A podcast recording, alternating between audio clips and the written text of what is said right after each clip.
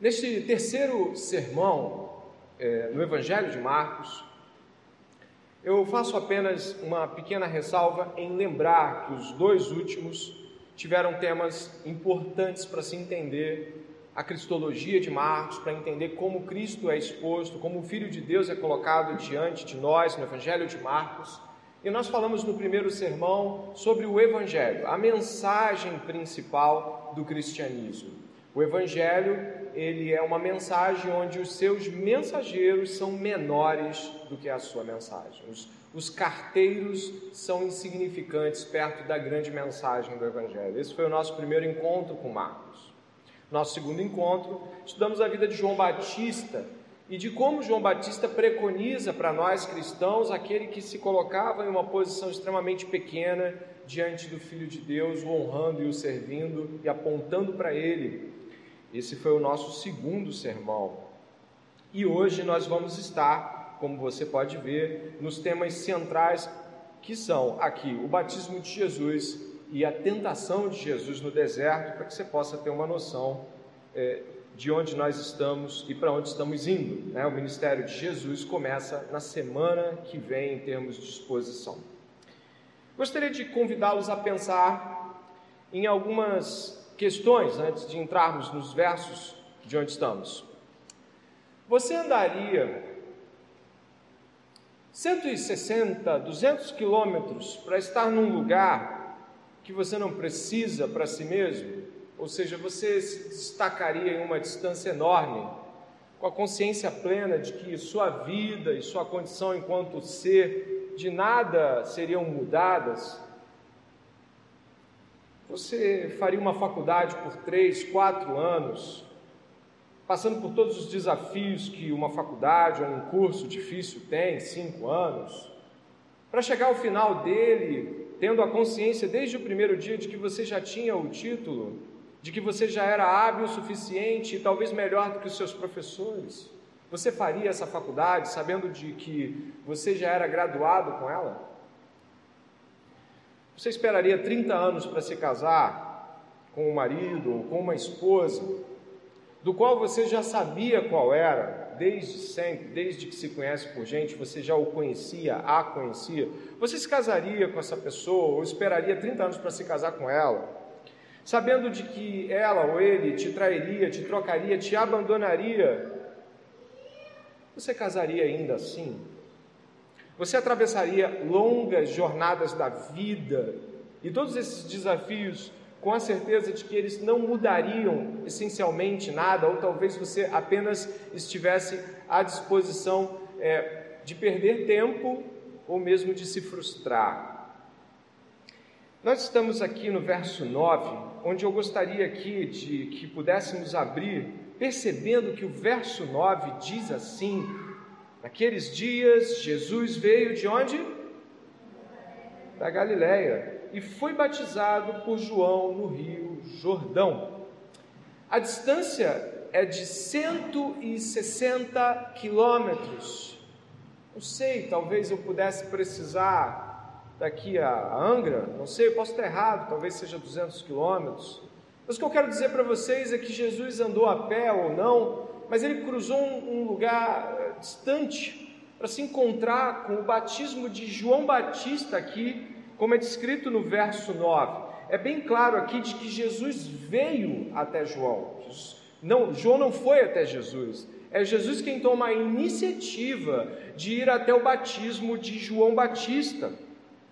A resposta para aquelas perguntas talvez fosse: não, não, pastor, eu acho que eu não atravessaria tal jornada na vida ou no tempo, ou gastaria todos esses esforços para algo que me parece que não iria valer nada para mim. Diante das reflexões que nós temos aqui, Jesus atravessa 160 quilômetros. Ele cruza uma distância considerável, indo na direção de um batismo público, e o batismo público em questão é o de João, onde pessoas estavam afluindo para serem batizadas e pedirem perdão pelos seus pecados. Exatamente. O Filho de Deus ele está indo nessa distância toda para um, para um batismo onde pessoas são batizadas por serem reconhecidas como pecadores. É o batismo de João, um batismo de arrependimento de pecados, de confissão de pecados, como assim é dito nos evangelhos. Jesus então traz para nós uh, algumas questões aqui logo nessa introdução que são: nossa, ele era um pecador? Será que Jesus era um pecador? Porque ele, ele, ele veio de tão longe para ser batizado num batismo de arrependimento. Seria o Filho de Deus um pecador? Se não, porque ele cruza a distância tão longa? Porque ele não espera um momento mais propício, ou mesmo ele, porque ele precisa ser batizado em um batismo de arrependimento? É, dentro desse tipo de pergunta que eu gostaria que você se atentasse para os versos que vão se seguir e vamos estar estudando, num primeiro momento, Jesus como servo sofredor de Javé. No segundo momento, Jesus como ungido, o filho ungido de Deus. E no terceiro momento, Jesus, o homem e sua tentação. Espero que Deus fale conosco e nos faça perceber que a longa jornada de Jesus tem um profundo significado. Amém? Dentro disso, irmãos, eu gostaria de retomar o seu olhar junto ao verso 9, onde diz que Jesus foi batizado por João num batismo de arrependimento. As pessoas estavam afluindo para lá para serem batizadas e pedirem perdão pelos seus pecados. E aqui se abre o primeiro leque de pensamentos. O que Jesus foi fazer lá? Nós temos uma ideia muito clara de que Jesus veio nos salvar de nossos pecados. Isso parece ser algo de alguém que já é salvo ou de alguém que está em uma posição extremamente elevada e, portanto, pode nos tirar de lá. Isso não se parece tal como algo como se Jesus tivesse que entrar e se sujar com isso tudo para que então ele pudesse nos resgatar. Mas o que acontece aqui é de que Jesus o Filho de Deus, é assim que você vê no verso 1 do próprio livro, olhe lá o princípio do Evangelho de Jesus, Filho de Deus. O Filho de Deus, que o próprio livro de Marcos depois vai anunciar, entre outros versos, como o Santo de Deus. O próprio princípio, o Verbo encarnado, se batiza num batismo de arrependimento. A submissão voluntária de Jesus aqui Antes mesmo que a gente possa considerar os outros aspectos, deve ser para nós de extrema valia. Jesus voluntariamente se apresenta diante do batismo de João. E o motivo é muito simples. Jesus Cristo se identifica primeiro com os pecadores, a fim de então salvá-los. Jesus é recebido ali no batismo e simbolicamente o pecado de todos nós, aqueles que são salvos por Jesus, repousa sobre Jesus. O repousar da iniquidade dos homens está sobre ele. Nós encontramos coisas assim, mas eu primeiro gostaria de pensar, irmãos, na, na profundidade que é para todos aqueles que seguem Jesus, imitar Jesus enquanto ato voluntário de se apresentar diante de Deus de ir diante do Senhor, não coagido, mas se apresentar diante do Senhor. Jesus, quando vai expor o seu ministério, quando Jesus vai falar de que modo nós devemos ir atrás dele, ele também explicita que o nosso movimento na direção da identificação com ele deve ser também voluntário. Lucas capítulo 20, capítulo 9, verso 23 e 25, diz assim: Se alguém quiser vir após mim, o que? Negue a si mesmo, dia a dia, tome a sua cruz e se, você sabe que a cruz no primeiro século? A cruz é um símbolo de identificação de criminoso, de homem é, colocado à margem da sociedade. Para os judeus, ele é um amaldiçoado. O que eu quero dizer e o que as escrituras dizem acerca da cruz é de que a cruz no primeiro século não tinha essa representação é, nobre que talvez hoje o cristianismo possa evocar. A cruz do primeiro século é se apresente diante da vergonha, se apresente diante voluntariamente diante do seu próprio martírio, vá na direção do Gólgota, onde Jesus foi lá colocado para ser crucificado. Caminhe na direção do Gólgota. Esses, passos de Jesus aqui são Jesus indo para o martírio, Jesus dando seus passos na direção da crucificação. E o primeiro ponto é que ele se identifica como um pecador. Ele nunca cometeu pecado, João 8,46 diz Jesus mesmo: Quem me convence de pecado?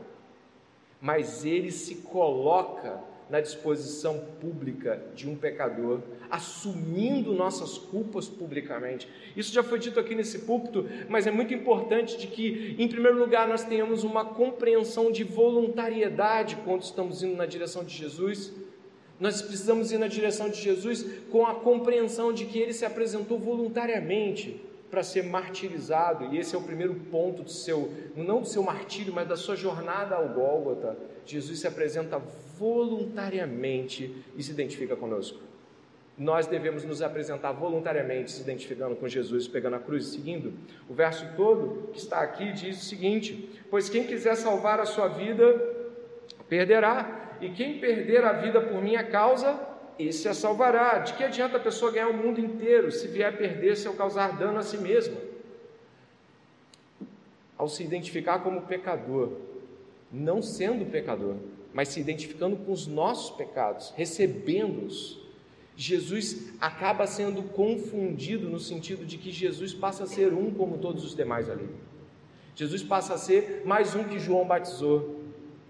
Ele poderia ter se apresentado em glória e formosura, como muitos de nós gostamos de talvez chegar até as nossas comunidades e se apresentar gloriosos, sem pecados, apresentar para as pessoas que somos pessoas extremamente boas, irrepreensíveis, extremamente perfeitas. A gente nem gosta de que as pessoas descubram nossos pecados, nós queremos nos apresentar irrepreensivamente, não no sentido de que devemos buscar a irrepreensão, a santidade, mas no sentido de que nós nos identificamos às vezes como mais santos do que Jesus, que se identificou conosco levando nossos pecados. E esse é um ponto que eu gostaria de destacar aqui. Jesus caminha 160 quilômetros para que as pessoas vejam ele ser batizado num batismo de pecador, ainda que não tivesse nenhum pecado. Para isso, para entender que Jesus nunca pecou, a gente pode fazer uso das palavras do apóstolo Pedro, que fala exatamente de Jesus enquanto exemplo de alguém que é perfeito, que é correto, mas que ainda assim assume uma postura de que para muitas pessoas seria absurda, que é de ser ofendido e não atacar, que é de ser injuriado e não revidar, que é de ser ofendido, que é de ser martirizado, envergonhado, destruído e ainda assim não revidar. O texto de 1 Pedro, capítulo 2, ali, vai dizer: Para essa obra foste chamados, pois Cristo também sofreu por vós, legando-nos também esse exemplo, a fim de que sigais os seus passos. Leia essa parte do meio ali que está em destaque para a gente. Ele.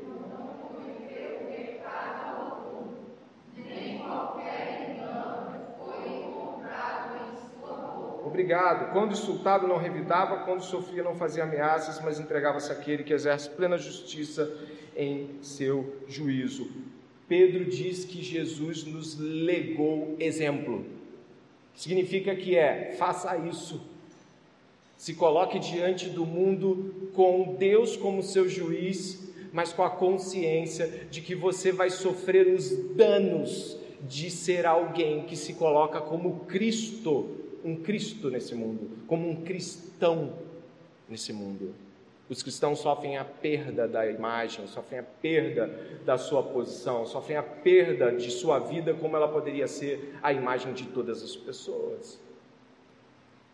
Então Jesus se batiza, mas ele também se coloca na dimensão de que o batismo dele é o batismo que paga os nossos pecados. E isso a gente não pode fazer um pelo outro mas a gente pode se colocar e olhar o seu exemplo numa dimensão de não vindicar justiça para si mesmo. É o que diz Isaías capítulo 53, verso 6. Todos nós andávamos desgarrados como ovelhas, cada um se desviava pelo seu caminho, mas o Senhor fez cair sobre ele a iniquidade de nós todos. Sabe o que significa?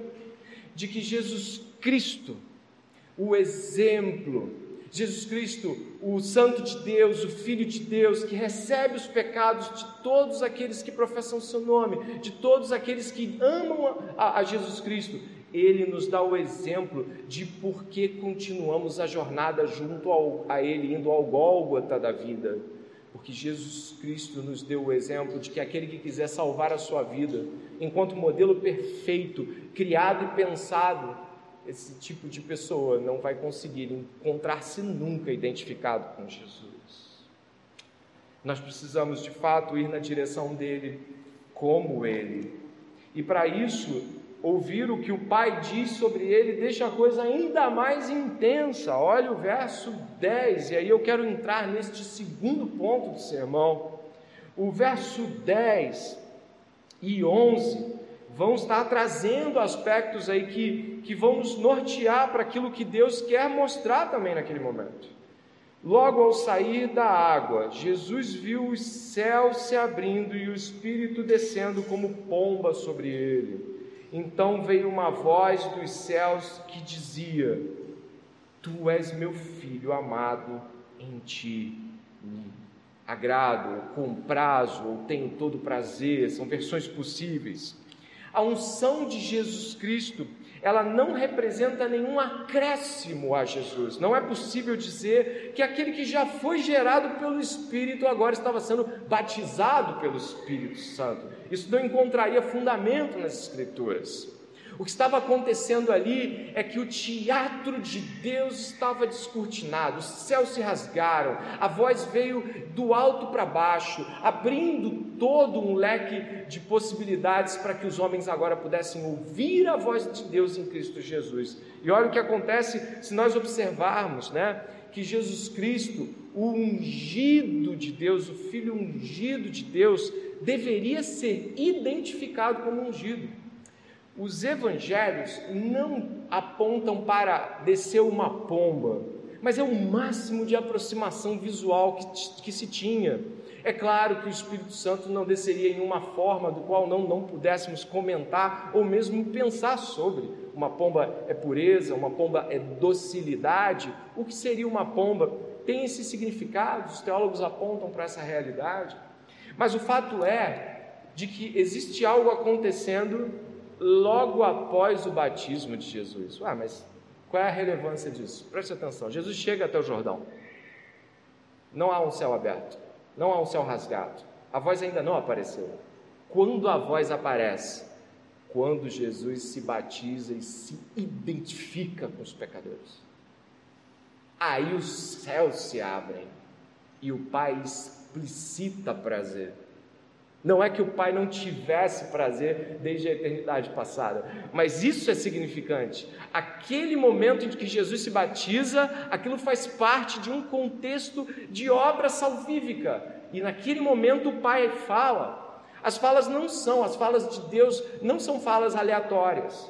Deus intenta, o Pai intenta falar que tem prazer em Jesus exatamente no momento daquela obra, daquele ponto onde Jesus é batizado e identificado com os pecadores. É impossível desassociar de que o ato dele ter se batizado desperta, como, como é, como Carlson apontam, desperta todo o amor do pai naquele momento. O pai se rasga em emotividade, o pai se rasga em exultação e alegria. O pai está feliz em ver o filho se entregar voluntariamente. O pai está cheio de prazer em exultar e dizer: Eu amo este aqui, eu amo, ele é meu filho amado. Existe algo importante a, a ser relatado, mas isso vem desde o Velho Testamento. Observe os textos que apontam para a unção de Jesus Cristo.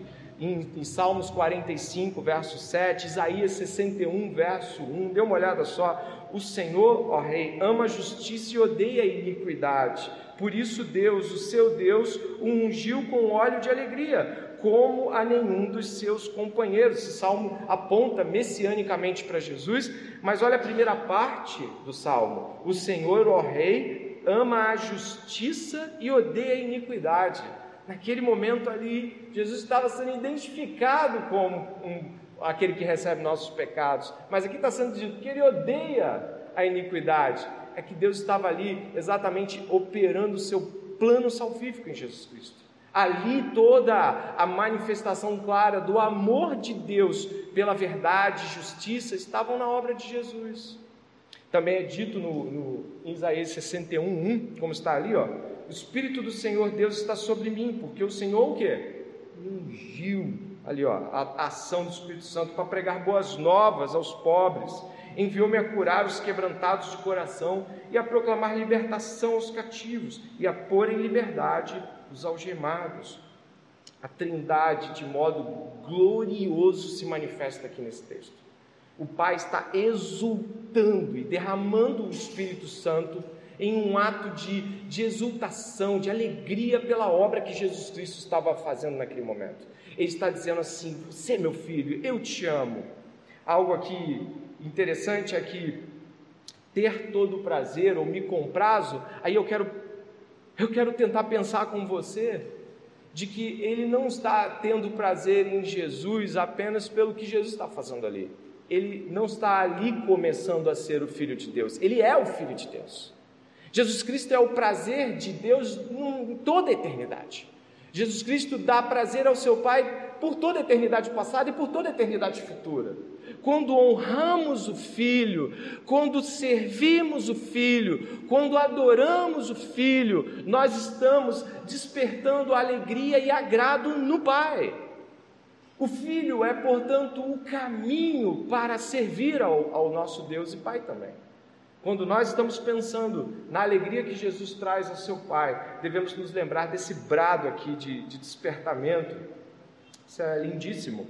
Ah, e Jesus Cristo está fazendo uma obra onde o, o homem seria salvo, purificado, regenerado por meio de seu sacrifício. Isaías capítulo 53, verso 10, traz esse agrado do Pai. Você já deve ter lido isso, mas eu gostaria que agora associasse claramente ao texto de Marcos. Olha o que diz ali, ó. Todavia ao Senhor, o que? agradou. O que, que agradou Moelo? Será que agradou Moelo no sentido de que Deus quer, gostou de ver Jesus sofrer? Não. O agrado é com a obra do filho. O pai está agradado com a obra do filho. Agradou Moelo, agradou é, trazê-lo a esse sacrifício vicário que ele mesmo voluntariamente se propõe, fazendo-o sofrer. Quando ele der a sua alma como oferta pelo pecado, verá a sua posteridade, prolongará os seus dias, e a vontade do Senhor prosperará nas suas mãos. Olha que coisa linda! O filho está cumprindo a vontade de seu pai, está agradando seu pai. Isaías 42, 1, que diz também isso, né? Eis o meu servo, a quem sustém, o meu escolhido, em quem se compraz, em quem minha alma, em quem se alegra a minha alma. Pus o meu espírito sobre ele e ele trará justiça às nações. Agora perceba todo o movimento que está acontecendo ali.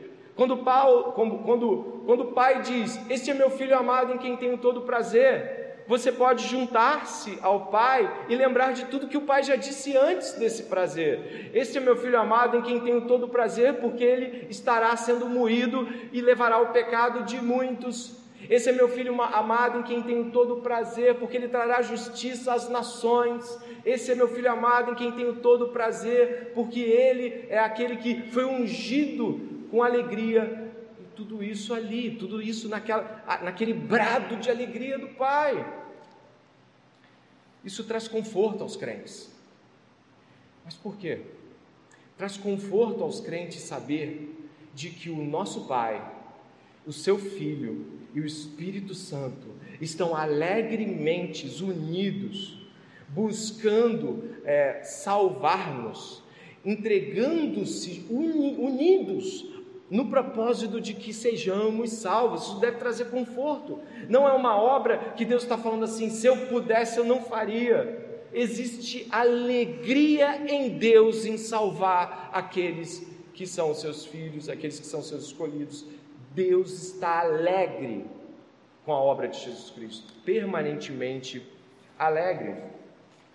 Aqui no, no Tu és meu filho amado, existe ainda algo magnífico que deve ser ressaltado ao seu olhar também. dê uma observada aqui comigo no verso de número 11, por favor.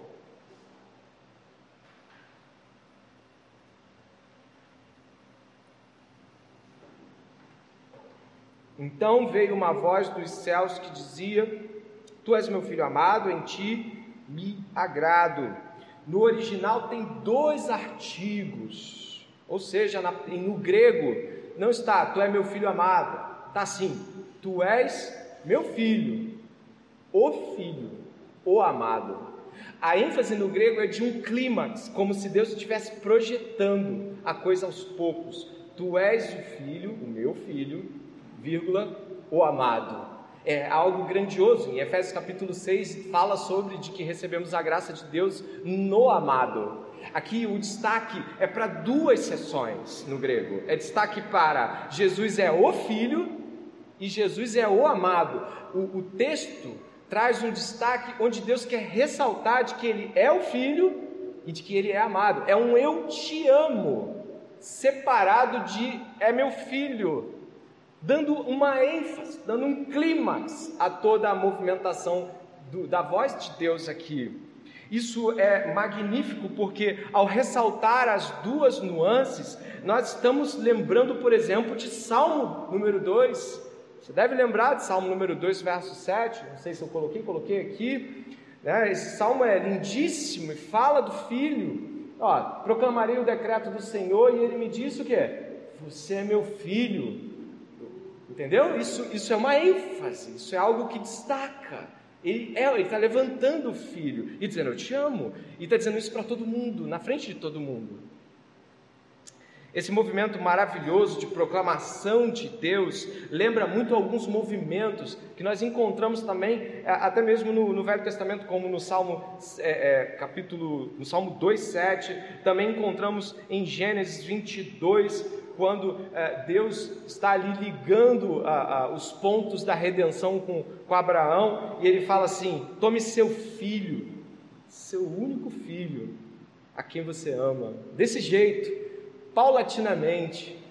Então, é, nós estamos diante, é, quando nós estamos falando de que Jesus morreu para me salvar, a gente fala isso com rapidez demais, mas o tesouro de Deus, o tesouro do Pai, aquilo que o Pai tinha de mais precioso e tem. Foi dado para salvar pecadores completamente corruptos, gente que não queria saber de Deus e não quer saber de Deus. O melhor de Deus ali não era só o melhor de Deus, era a beleza mais contemplada por Deus, seu filho. Ele deu seu filho na mão dos pecadores e fizeram com ele, fizemos com ele tudo que pensamos de pior esse o filho é, é importante destacar o, filho, né? O, o, concílio de Constantinopla, século V, traz uma, uma exposição maravilhosa do filho. Eu separei esse texto aqui, esse, esse, esse trecho do, do, do, do credo no, no concílio de Constantinopla é lindíssimo. Você já deve ter tido contato. Ele não é escritura, mas ele é uma exultação à pessoa do filho e deve nos fazer pensar que tipo de dar o seu filho é isso para nós, né? A gente recita muitas vezes João 3,16, que Deus amou o mundo de tal maneira que deu o seu único filho. Aí a gente se volta para os nossos filhos, a minha filha está ali sentada, a gente pensa, nossa, que tremendo. Não é só isso, mas Deus jogou alto nisso, Deus pôs coisas grandes nisso. Olha o que diz aqui essa contemplação que os irmãos do, do quinto século tiveram acerca do filho, onde o credo é lido e é dito assim: ó, creio um só Senhor, Jesus Cristo, Filho unigênito de Deus, nascido do Pai antes de todos os séculos Deus de Deus, luz da luz, Deus verdadeiro de Deus verdadeiro, gerado, não criado, consubstancial ao Pai. Por Ele todas as coisas foram feitas, e por nós, homens, e para nossa salvação desceu dos céus, e se encarnou pelo Espírito Santo no seio da Virgem Maria e se fez homem. Isso é maravilhoso. Deus de Deus, luz da luz. Que presente esse Deus nos deu. Que alto preço foi pago em nosso favor. E como nós estamos vendo nuances, né? Você percebe que batismo, a voz aparece, não é assim? A gente começou pela jornada, 160 quilômetros. E aí fizemos pensar: por que faríamos uma jornada onde o que iríamos encontrar seria tão doloroso? E aí encontramos Jesus se, se relacionando conosco enquanto nós, pecadores, ele assumindo o nosso pecado. E logo que ele sai das águas, os céus se rasgam e a eternidade fala bem alto: Ele ser meu filho amado, em quem tenho todo o prazer. Nós estamos vendo passos, né? E olha o que, que acontece. Logo em seguida a Jesus ser declarado como o Filho, o amado, olha o que vai acontecer no verso 12. Rapidamente o cenário muda, mas não muda à toa. Não muda à toa. Ele foi identificado conosco. Em que? Nos nossos nos nossos pecados. E aí o primeiro passo depois que isso acontece é ser tentado como todos nós. Olha que coisa interessante. As Escrituras estão nos mostrando que a primeira movimentação depois que ele é batizado como um pecador é de que ele é identificado com aquilo que é mais difícil para todos nós, as nossas tentações. Ele vai ser tentado no deserto. E nós vamos agora para esta última parte, a tentação eu gostaria que você me acompanhasse na leitura do verso 12 e 13. E logo o Espírito conduziu Jesus ao deserto, onde ficou durante 40 dias, sendo, leia isso, pode ler, sendo estava com as feras e os anjos o serviam. Jesus foi tentado. É um desafio teológico dizer que Jesus foi tentado? É um desafio teológico. Ninguém aqui vai dizer que é fácil explicar isso. Só que você não pode negar que ele foi tentado. As escrituras não parece que não têm problemas de afirmar que Jesus foi tentado e nós não deveríamos ser tentados a dizer que não foi bem assim. Nós só precisamos dizer como isso aconteceu ou mais próximo disso. Jesus foi tentado. Então, é, devido à sua identificação, preste atenção, como servo sofredor, que, portanto, é lógico que a sua aflição imediata seria a tentação. E ela começa imediatamente após a sua identificação com os nossos pecados. Nós sabemos que Tiago, a epístola de Tiago, verso, capítulo 1, verso 13 e 14, diz que os homens, pecadores como nós, são tentados pela nossa própria cobiça quando esta nos seduz e atrai. É assim que é dito sobre nós, sobre nossas tentações. Ponto. Mas Jesus Cristo, ele não tinha pecado no sentido de que ele não tinha internamente nenhuma volição, ele não tinha vontade nenhuma de pecar. O pecado não era uma realidade que vinha do coração de Jesus Cristo. A Bíblia não apresenta, como a gente leu, João 8,46, 1 Pedro capítulo 2, nós acabamos de ler que não saiu nenhum pecado de sua boca. Jesus mesmo diz: Quem me convence de algum pecado? A Bíblia então apresenta Jesus como um homem que nunca pecou, mas apresenta como um homem que foi tentado, e a gente vai ver, foi tentado em todas as coisas, é o que diz em Hebreus, a gente já vai ler. Então nós temos aqui um movimento que, que é preciso conciliar. O que seria então tentação para que os crentes que estão aqui hoje os crentes que estão sofrendo tentações o tempo todo pudessem se identificar com Jesus, sendo ele nunca, um homem que nunca pecou. Hebreus 4, verso 15, né? É importante que você observe isso aqui. Olha o que diz Hebreus capítulo 4, verso 15. Pois não temos um sumo sacerdote que não seja capaz de quê? compadecer-se, ou seja, se identificar, se colocar à, à disposição para nos compreender e fortificar as nossas fraquezas. Mas temos um, o sacerdote supremo, que a nossa semelhança pode ler o que está escrito ali.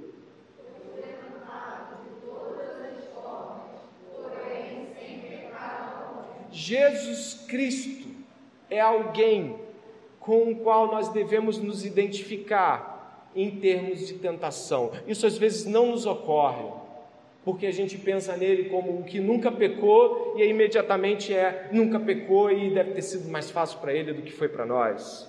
Mas não. Está dizendo que Jesus foi tentado de todas as formas possíveis. Eu não sei se eu já fui tentado de todas as formas possíveis, acredito que sim, acredito que você também. Mas o que eu quero dizer é que este que nunca pecou e foi tentado de todas as formas, nunca foi tentado por sua própria cobiça, porque nunca cobiçou, nunca desejou nada além da vontade de seu Pai. Jesus não tinha estímulo exterior para ser tentado. Jesus não tinha eh, interior para ser tentado. Jesus estava recebendo de Satanás estímulos ou pensamentos ou suscitações, ofertas exteriores para que pudesse vir a quebrar-se, cair. William Hendrickson fala no seu comentário, o teólogo William Hendrickson, ele fala algo muito interessante. A tentação, a tentação de Jesus foi real. Ele diz assim: a tentação, ou seja, o sentido da necessidade, a consciência de ser desafiado por Satanás para satisfazer a necessidade. Jesus estava 40 dias sem comer, 40 dias sem se alimentar.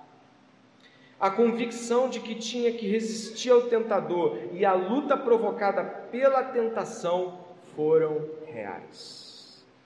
Todo aquele padecimento psicológico, aquela consciência clara de que ele poderia transformar pedras em pães, estava com fome, tinha que lidar e lutar com a necessidade sem fazer uso de nada que viesse a trazer a ele qualquer pecado, qualquer intenção cobiçosa. Isso foi real. A gente se identifica com Moisés, que também subiu ao Monte Horebe, com Elias, que também padeceu, é, passou lá 40 dias de jejum. Acontece que Jesus Cristo venceu Jesus Cristo ter vencido representa o que para você e para mim? Representa de que Ele não somente nos entende, no sentido não de concordar com nossos pecados, mas quando nós estamos sendo tentados, Jesus diz: Eu sei o que é isso. Eu sei como você está psicologicamente, eu sei como você está abalado, eu sei como você está cercado de ofertas que você não deve aceitar, aceitar. Eu sei o que é estar diante de Satanás mas vença. Alimente-se de mim, o pão do céu. Não só do pão viverá o homem, mas de toda a palavra que sai da boca de Deus. O texto de Marcos é sucinto, o texto de Mateus é abrangente, fala das tentações, mas eu quero ser fiel aqui diretamente a Marcos e dizer que aquilo que Jesus Cristo sofreu como tentação, ele pode nos assistir essa noite. Você que está aí sentado tentando pensar em de que maneira Jesus Cristo pode te ajudar, Ele pode esta noite te fornecer, dar a você poder do alto para resistir como Ele resistiu. Você pode, aí onde você está, sem que o pastor saiba ou qualquer outra pessoa possa sequer desconfiar, você pode dizer assim: Jesus, estou, estou sendo tentado ao desânimo Jesus, eu estou sendo tentado a, a, desertar da igreja. Jesus, estou sendo tentado por Satanás, a cobiça, a lascívia, a inveja, a dinheiro ilícito. Existem muitas tentações exteriores. Jesus, não me deixe cair em tentação, livra-me do mal. Você pode recorrer a Jesus aí, agora. Essa pregação não precisa ser apenas um caderno de anotações onde você vai fechar em casa. Essa pregação pode ser profunda e real para você, pecador que precisa de Jesus esta noite. E precisa recorrer a Jesus. Ele está dizendo: venha, venha a mim, todos vós está cansados, sobrecarregados, e eu vos aliviarei.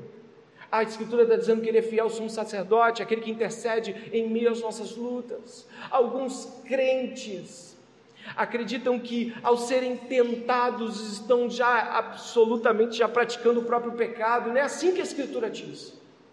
A Escritura diz que existe um momento, e que pode ser esse momento que você está passando, ou passou ontem, ou vai passar semana que vem, onde você se encontra em uma posição de, de quase estar indo tocar no, no que é mal, de quase estar inclinado à escolha do que é errado, e aí você clama: Jesus, eu não estou conseguindo, tenha misericórdia de mim. E aí Jesus vem e o Espírito Santo vem, e ele é derramado, ele te resgata, e ele te salva daquele momento que seria terrível, mas que foi um resgate do Senhor. Existe hoje, existe hoje o Espírito Santo para resgatar você e a mim.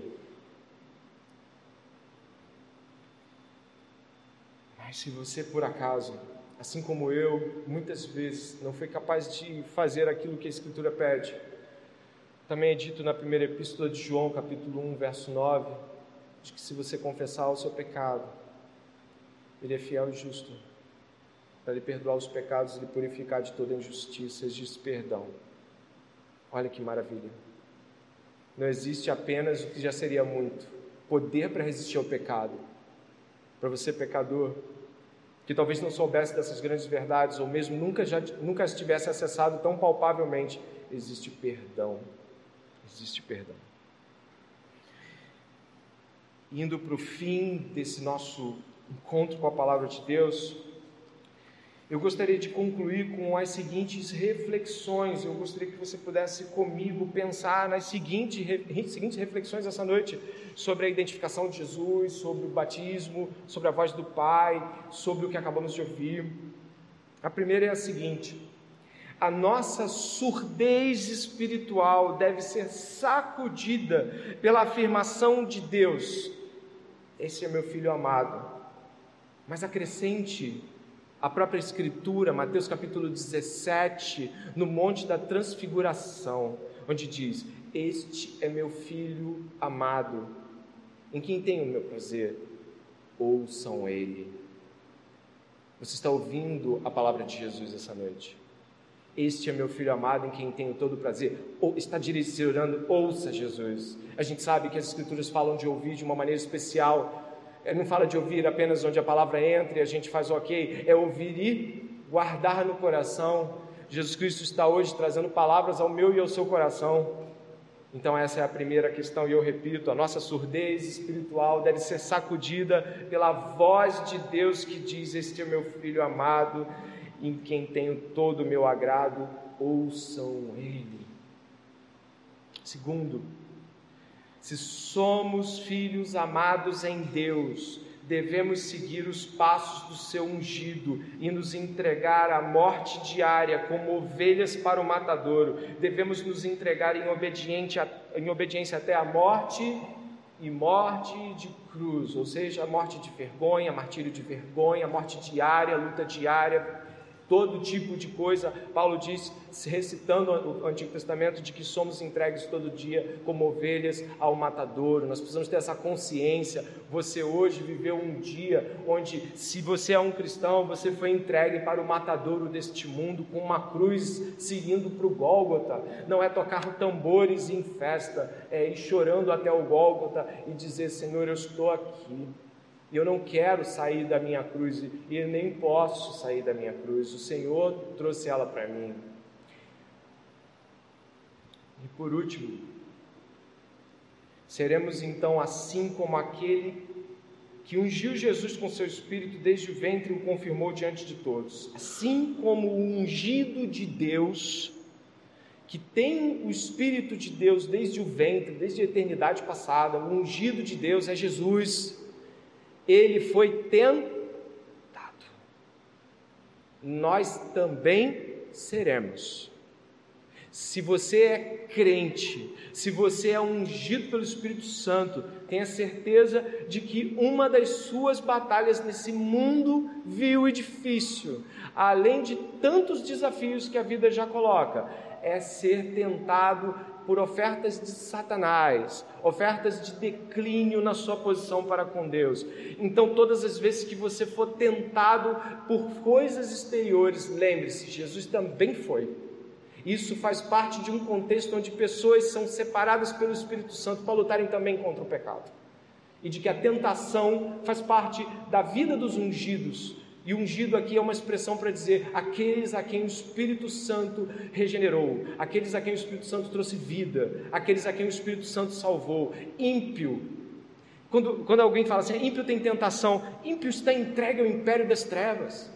Os ímpios, eles não têm aquilo que os crentes têm de depois que pecam, parece que tudo foi destruído, aquela sensação amarga, aquela sensação de cara, onde é que eu enfio a minha cara? Deus, por que eu fiz isso? Aquela sensação terrível de que você precisa de Jesus e de que Ele é o único que pode ajudá-lo.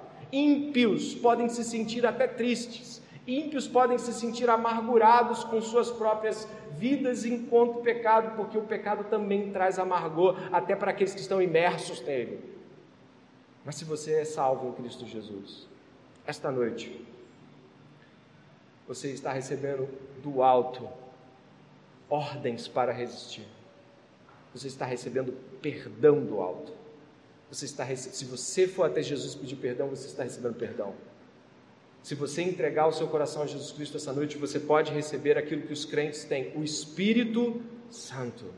E o Espírito Santo intercede por nós em nossas lutas. O Espírito Santo intercede por nós em nossas orações. O Espírito Santo nos guia até o deserto e nos tira de lá também. O Espírito Santo, esta noite, é para nós um consolo eterno.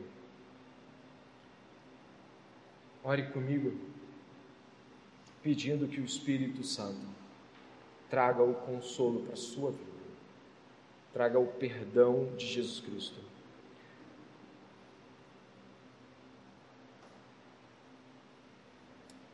Senhor, diante de tudo que somos, diante de tudo que já vivemos, diante de tudo que já fizemos, diante de tudo a qual tenhamos sido tentados a vida inteira, ou esta semana, ou neste dia, limpa-nos, por favor redime a nossa alma do cárcere do pecado. Destrói, Senhor, destrói em nós a vontade de se inclinar à devassidão, ao roubo, à bastardia, Senhor. Somos filhos, somos filhos, não podemos nos comportar como um bastardo, Senhor. Tem misericórdia de nós. Nós te pedimos que o Senhor, Pai, fale aos nossos corações nesse momento. Aqueles que não têm o Senhor Jesus possam, neste momento, estar clamando por suas vidas, falando: Senhor, entra na minha vida. Eu não suporto mais viver nesse lamaçal de pecado. Aqueles que são crentes, aqueles que foram redimidos por Jesus Cristo, pela graça que há em Deus, em Cristo Jesus, estão dizendo: Senhor, eu, eu, eu pequei, Senhor, eu, Senhor, eu pensei mal, Senhor, eu estou sendo tentado, tenha misericórdia de mim. Senhor, tem misericórdia de mim, tem misericórdia deles, tem misericórdia daqueles que nesse momento são insignificantes, Senhor, ao suficiente para dizer: Quem tenho eu no céu além de, de ti, Senhor? Que é o Filho do Homem, para que dele te lembre, Senhor. Quem somos nós? Não somos nada, mas o Senhor. O Senhor nos deu seu único e precioso Filho, luz de luz para nos salvar, para nos purificar, e nós temos alegria em saber que o Senhor pode fazer isso esta noite, Pai. Te agradecemos em nome de Jesus, amém e amém. Só mais um minuto antes de terminarmos, tá?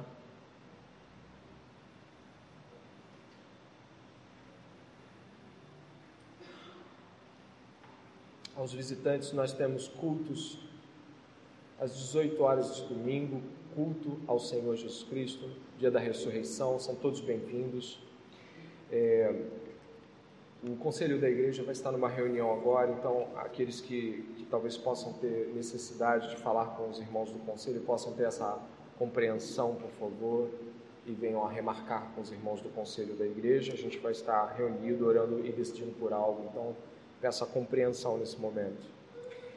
O Senhor falou com você então, haja em concordância a fala do Senhor.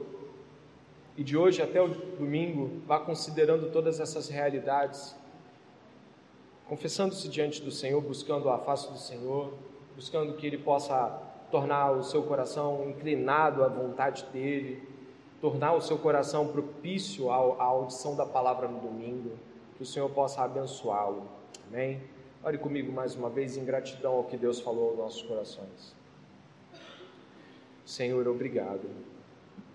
Cremos que ouvimos a tua palavra e sabemos que na tua palavra encontramos tudo que é necessário, tudo que é preciso, que não desejemos, que não cobicemos nada além da tua palavra, ou melhor, Senhor, que tenhamos o desejo santo e perpétuo pela palavra de Deus.